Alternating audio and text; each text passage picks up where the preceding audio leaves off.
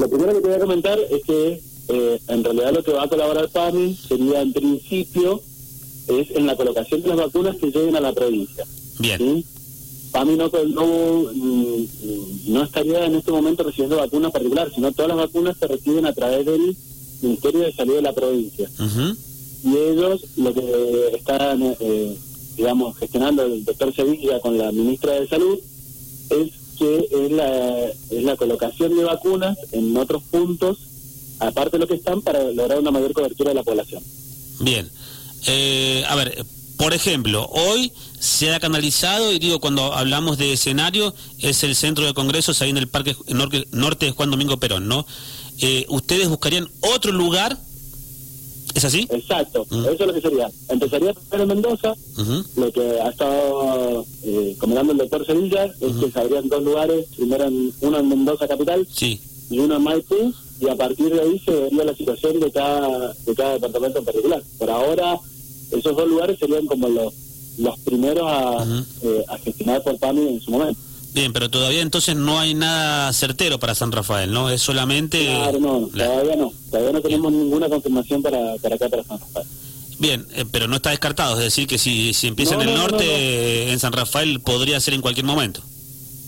Claro, porque depende también de la cantidad de casos y la cantidad de personas que, que hayan podido acceder o no a la vacunación. ¿sí?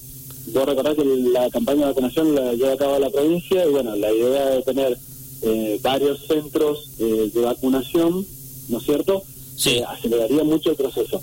El tema es que para colocar cada uno de esos centros eh, se piden medidas eh, bastante particulares por el tema de las vacunas y su forma de conservación.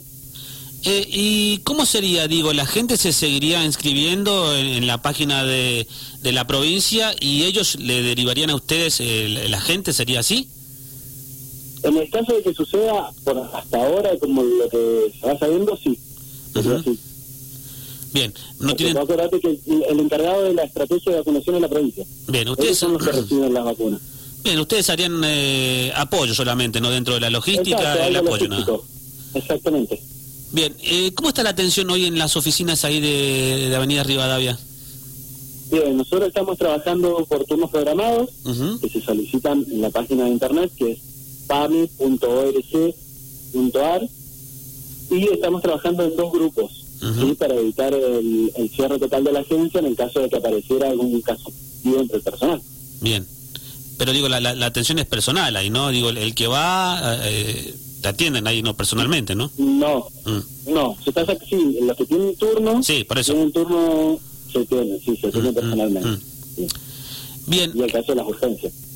perfecto. Este, ¿Cómo está el tema de las consultas? Este, ¿Normal, más o menos? Mira, lo que es el tema de consulta con médico de cabecera, sí ha habido eh, por ahí un, un enriquecimiento en los turnos y bueno, y, y estamos trabajando para que los médicos de cabecera también puedan realizar lo que es telemedicina, que es algo que eh, podemos eh, empezar a, a visualizar el año pasado con, con todo lo que pasó con el tema pandemia. Bien, perfecto. Eh, aprovecho para preguntarte, Martín, ¿cómo está el tema de la vac- vacunación antigripal? Bien, lo que es vacunación antigripal, hasta ahora eh, estamos en, en espera de que se nos comunique desde, desde el nivel central, desde Buenos Aires, cómo va a ser el calendario.